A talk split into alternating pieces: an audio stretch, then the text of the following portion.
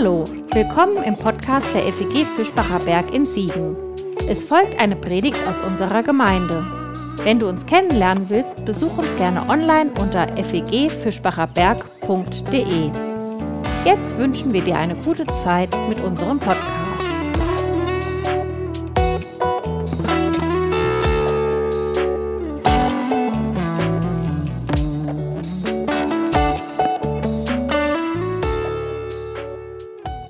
Mich selbst als Genießermensch beschreiben.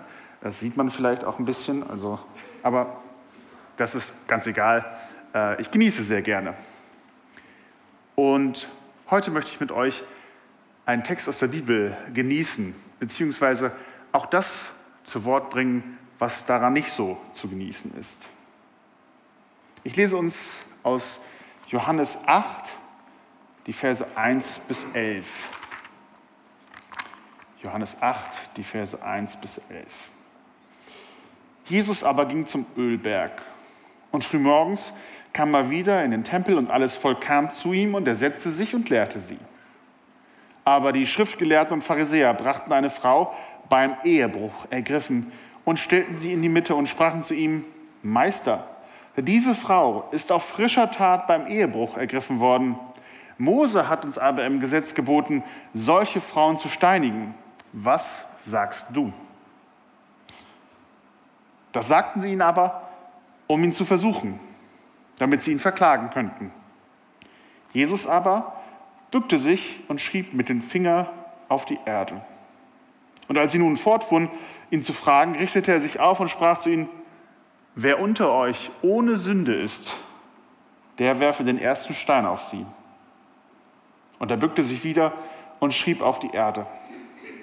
Als sie das hörten, gingen sie weg, einer nach dem anderen, die Ältesten zuerst, und Jesus blieb allein mit der Frau, die in der Mitte stand. Jesus aber richtete sich auf und fragte sie, wo sind Sie, Frau? Hat dich niemand verdammt? Sie antwortete, niemand, Herr. Und so sprach Jesus, so verdamme ich dich auch nicht. Geh hin und sündige von fort nicht mehr.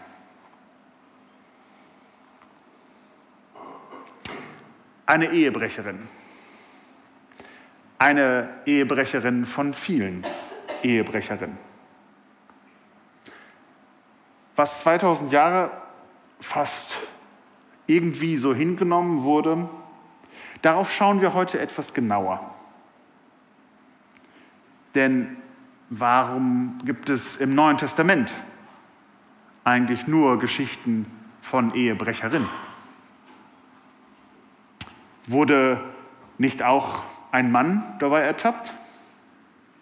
Wo sind die Geschichten von den Ehebrechern? Warum kennt das Neue Testament nur Geschichten von Ehebrecherinnen? Und auch die Textzeile, die hier zitiert wird von den Schriftgelehrten und Pharisäern, die es ja eigentlich ganz genau wissen. Hier steht, hast, Mose hat uns aber im Gesetz geboten, solche Frauen zu steinigen. Stimmt nicht ganz. Die beiden, also das Paar, Mann und Frau, die man am Ehebruch erwischt, die sollen gesteinigt werden. Wo ist der Mann? Wo ist der Mann in dieser Geschichte, da man sie doch auf frischer Tat ertappt hat? Da, also da gehören ja zwei dazu, verrate ich jetzt schon mal. Wo ist der Mann? Seltsam ist das. Ich bin fast geneigt zu sagen, ha, doofer Zufall. Aber es ist mehr als das. Wir können in diesem Text der Ungerechtigkeit des Systems bei der Arbeit zuschauen. Diese Ungerechtigkeit ist die Herrschaft des Mannes und die damit unterdrückende, unter, verbundene Unterdrückung der Frau. Die Bibel ist an vielen Stellen wirklich ihrer Zeit voraus. Die Bibel atmet an vielen Stellen einen Gerechtigkeitsvorsprung gegenüber ihrer Zeit. Doch gerade hier, in dieser Stelle, an diesen Fragen bleibt sie ganz dem Geist ihrer Zeit und dem Geist des Patriarchats verhaftet. Jetzt könnte ich sagen, Jesus macht da nicht mit, ist doch super. Aber ich will uns das nicht so ganz leicht auflösen. Denn die Verurteilung und Unterdrückung von Frauen ist keine Geschichte, die 2000 Jahre vorbei ist und 2000 Jahre hinter uns liegt, sondern es ist eine Geschichte, die sich bis heute immer wieder wiederholt. Und auch wenn ich kein FEGler bin, sondern EFGler, weiß ich, dass es ein Thema ist in vielen Freikirchen. Aber zurück zum Anfang.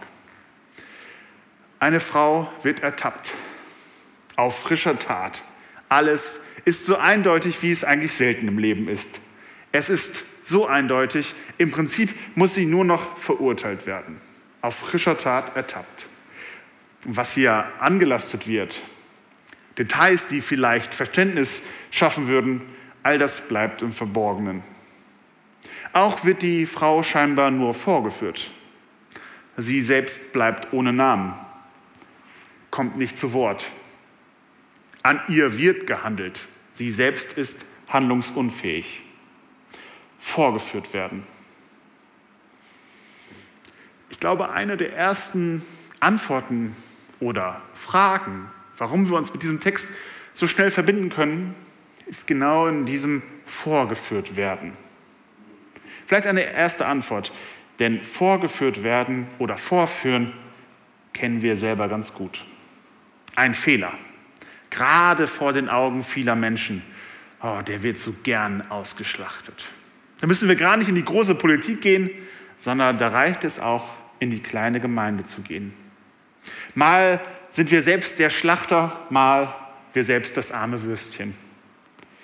So oder so, es hat etwas zutiefst Verletzendes, die Fehler, die man macht, noch einmal in aller Öffentlichkeit unter die Nase gerieben zu bekommen. In unserer Geschichte ist es die Ehebrecherin, die Frau, die es getan hat, die es gewagt hat, die es erleben muss. Was die Frau zum Ehebruch getrieben hat, das bleibt im Dunkeln. Lediglich die Tat prangt über ihr, beraubt ihr sogar ihres Namens, ist ihr einziges Merkmal. Sie ist nur noch die Ehebrecherin. Nur mal kurz überlegt. Ich meine, das sehr drastische Strafmaß, die Todesstrafe, wird ihr ja wahrscheinlich bekannt gewesen sein. Stellt sich also die Frage, warum sie es trotzdem getan hat. War sie vielleicht Prostituierte? Hatte keine andere Möglichkeit, sich und ihre Kinder zu ernähren? Musste es tun, um an Geld zu kommen? Wusste sie überhaupt, dass der Mann verheiratet war? Oder war sie vielleicht einfach nur Hals über Kopf verliebt in einen verheirateten Mann und wurde von ihm ausgenutzt? Oder war sie in ihrer Ehe zutiefst unglücklich, hat Gewalt erleben müssen, einen Ausweg gesucht? Geschah das Ganze überhaupt mit ihrer Zustimmung oder vielleicht gegen ihren Willen? All diese Fragen, die Verständnis schaffen können, sie bleiben im Dunkeln. Sie werden nicht beantwortet, sie werden nicht gefragt. Aber ich meine, etwas zu tun, obwohl man dafür sterben könnte, das klingt für mich eher nach tiefer Verzweiflung als nach Lust auf Risiko. Niemand setzt sich zum Beispiel freiwillig auf ein kleines Schlauchboot im Mittelmeer, wenn die Verzweiflung und die Flucht und all das, was dazu treibt, nicht groß genug wäre.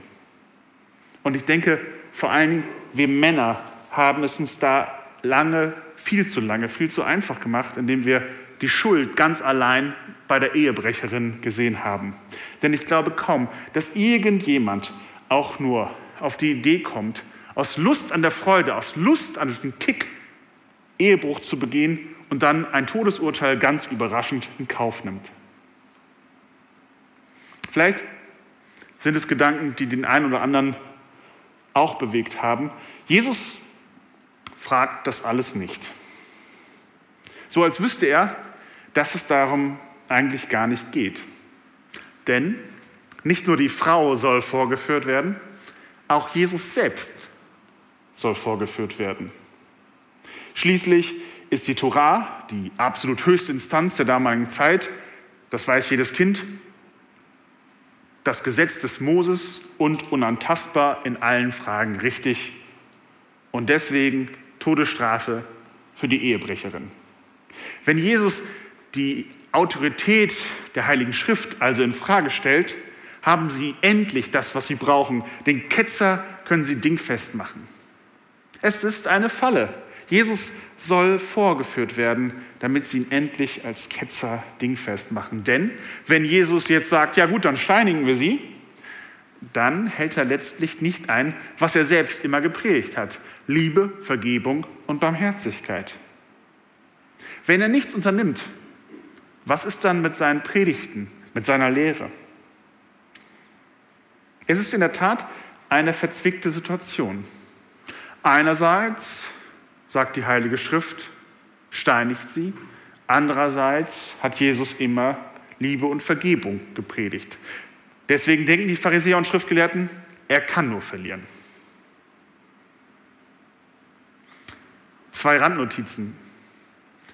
Interessanterweise, die zwei Personen, die vorgeführt werden, sind Jesus und die Sünderin, die Ehebrecherin.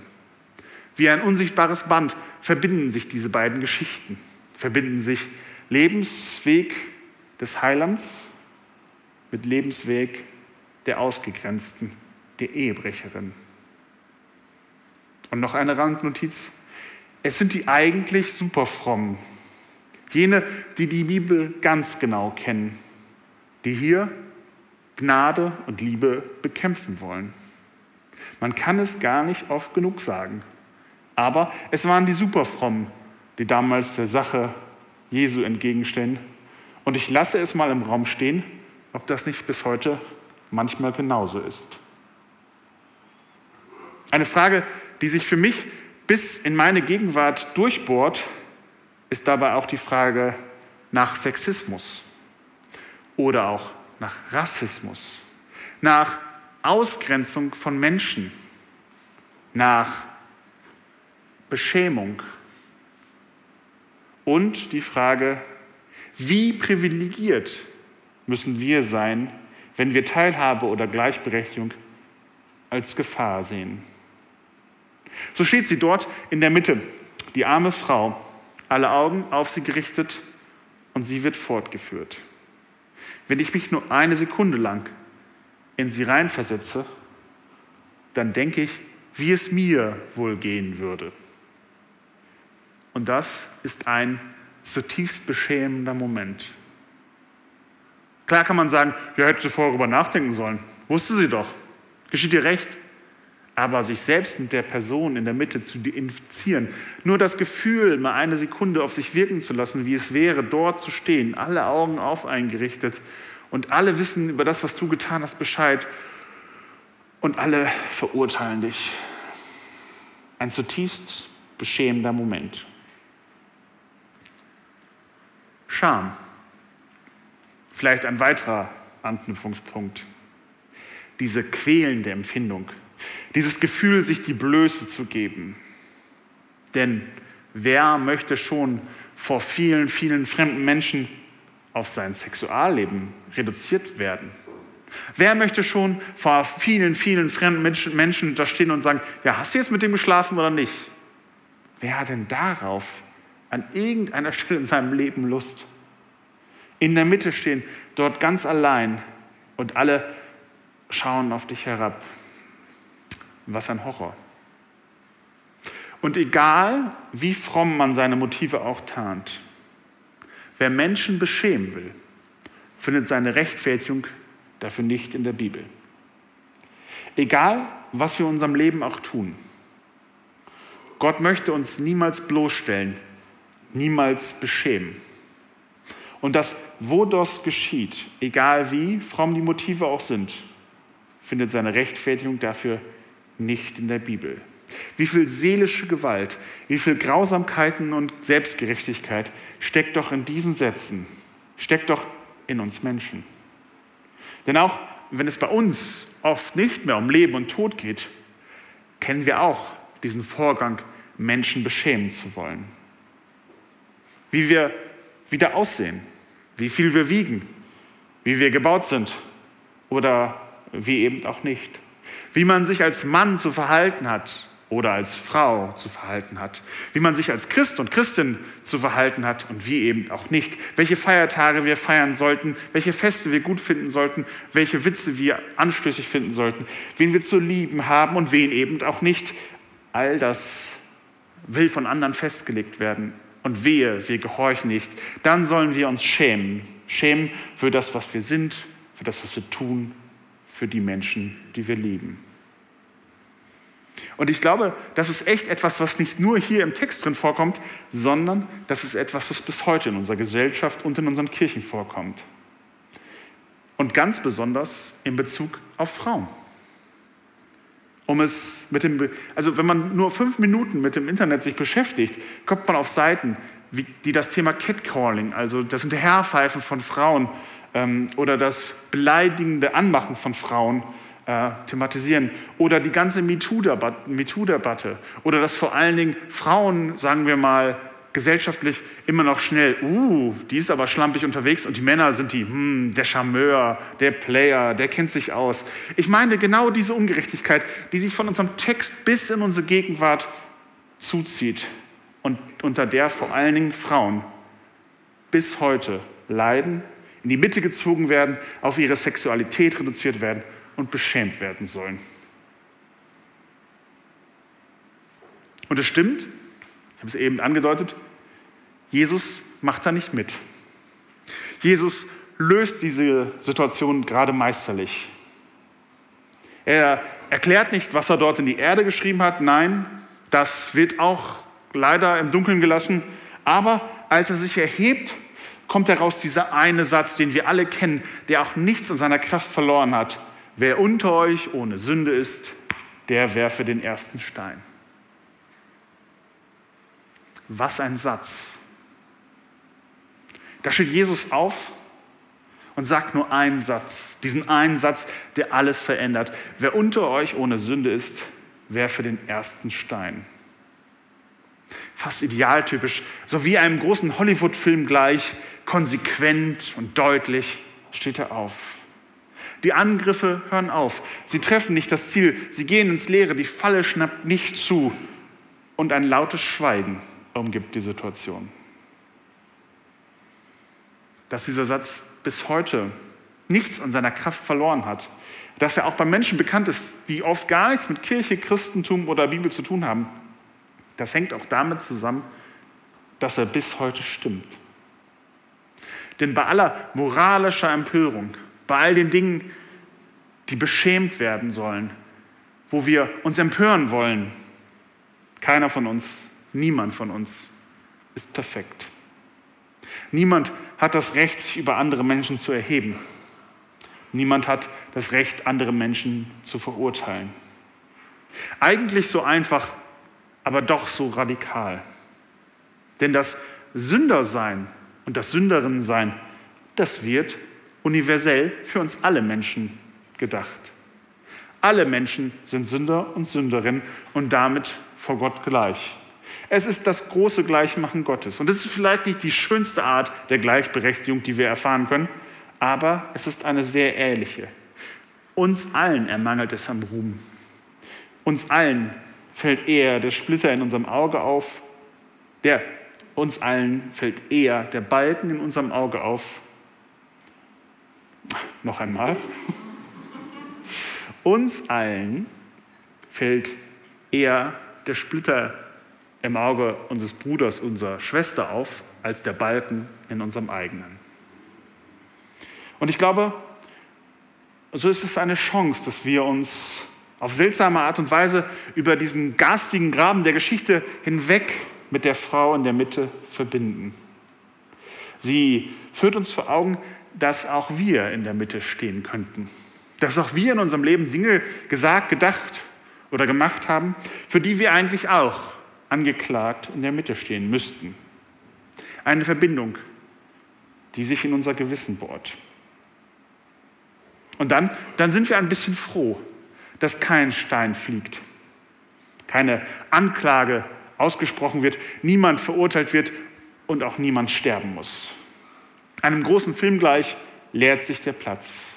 Einen nach dem anderen, die Älteren zuerst, so als würden sie ahnen, uh, ja, wenn es darum geht, dass ich nur einen Stein werfen darf, wenn ich selbst ohne Sünde bin, dann ihr schafft den Rest allein.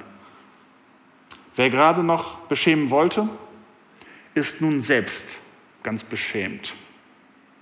Zum Schluss, großartig geschrieben, bleibt nur die Frau in der Mitte schweigend vor Jesus. Alle anderen, die eben noch mit dem Zeigefinger und der Empörung und dem bösen Blick voller Scham auf die Frau gezeigt haben, sie haben die Szene verlassen. Übrig bleiben nur die Ehebrecherin und Jesus oder, sage ich so, die beiden Personen, um die es im Kern dann eigentlich doch geht. Denn jede Sünde steht vor allen Dingen zwischen dir und Jesus. Und jetzt passiert es. Zum allerersten Mal in der ganzen Geschichte darf die Frau zu Wort kommen. Der, der sie anspricht, ist Jesus selbst.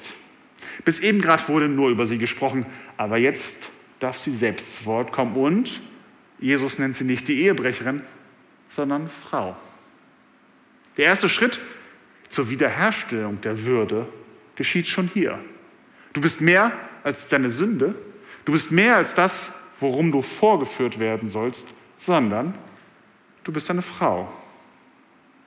Jesus könnte jetzt ganz viele fragen, ganz neugierig sein, könnte überlegen, was hier vorge vorgeworfen wird, könnte eine Verteidigung ausarbeiten, könnte überlegen, was man besser machen könnte im nächsten Fall. Aber es tut ja alle gar nichts. Alle Coaching- und Supervisions-, alte Mentoring-Gedanken beiseite. Er stellt nur eine Frage. Hat dich jemand verurteilt? Hat dich jemand verurteilt? Nein? Dann verurteile auch ich dich nicht. Jesus, der alles Recht hätte, ein Urteil zu sprechen. Jesus, der am Ende aller Tage wiederkommen wird, um die Welt zu richten, der steht hier und richtet nicht.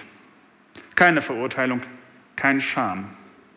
Es ist diese wunderbare jesuanische Art, die nicht richtet, sondern rettet. Die Frau darf leben und erlebt ihren Freispruch. Einfach so wird ihr geholfen. Sie wird nicht beschämt, sie wird nicht vorgeführt, sie wird gerettet. Und diese Frau, die gerade noch wie ein Objekt behandelt wurde, über das man einfach so reden und verfügen konnte, die bekommt nun Würde und Selbstbestimmung zurück. Denn es liegt nicht mehr in den Händen der Männer drumherum, was mit ihr geschieht, sondern wieder in ihren Händen. Und so verstehe ich die Aufforderung, hinfort nicht mehr zu sünden, als auch genau das. Du bist jetzt wieder über dein eigenes Leben verantwortlich. Du entscheidest jetzt wieder über dein Leben und niemand anderes. Ich weiß, der Satz sündige hinfort nicht mehr, der irritiert. Der irritiert auch mich, weil es ist ja nicht so einfach möglich, dass ich aus dieser Tür rausgehe und sage, Poh, von nun an sündige ich nicht mehr. Das geht wahrscheinlich gut, bis ich im Auto sitze und über den ersten Falschfahrer fluche. Als wäre es so einfach, sich vorzunehmen, nicht mehr zu sünden, sündigen. Aber Jesus, ich glaube nicht, dass er irgendeine unhaltbare Belehrung hier loswerden wollte, sondern er wollte ihr die Selbstbestimmung zurückgeben, ihre Wahlmöglichkeit über ihr Leben und damit auch Würde. Du entscheidest nun wieder selbst, was mit dir passiert. Und im Kern geht es daher auch nicht darum, das Gesetz der Tora zu überwinden, denn auch wenn es uns heute schwerfällt, Jesus nivelliert oder kaschiert hier nichts an dem Gesetz, du sollst nicht Ehe brechen. An keiner Stelle lockert oder löst er den Satz, du sollst nicht Ehe brechen, als wüsste er, dass dieser Satz eine tiefe Bewandtnis zu unserem eigenen Schutz und Wohlergehen hat. Denn auch wenn in unserer Geschichte niemand verurteilt wird, Ehebruch ist nie etwas Gutes. Betrug, Lüge und andere Menschen zu hintergehen, das fügt uns und unserer Umgebung tiefen Schaden zu, von, der, von dem uns Gott gern bewahren will. Und vielleicht provoziert uns daher der letzte Satz dann auch ein bisschen zurecht. Denn so wie damals die Menschenmenge erkennen musste, dass sie selbst alle Sünder sind, so tut uns diese Erkenntnis auch heute gut. Sie macht uns alle gleich. Denn niemand steht über dem anderen und egal, was er getan hat, richtet nicht, so werdet auch ihr nicht gerichtet. Jesus ist gekommen, um zu retten. Amen. Das war's für heute. Um keine neue Folge zu verpassen, kannst du den Podcast einfach auf deinem Smartphone abonnieren. Mehr Informationen findest du unter fegfischbacherberg.de. Wenn es dir gefallen hat, lass uns gerne einen Kommentar oder eine Bewertung da und sag es weiter. Tschüss und vielleicht bis zum nächsten Mal.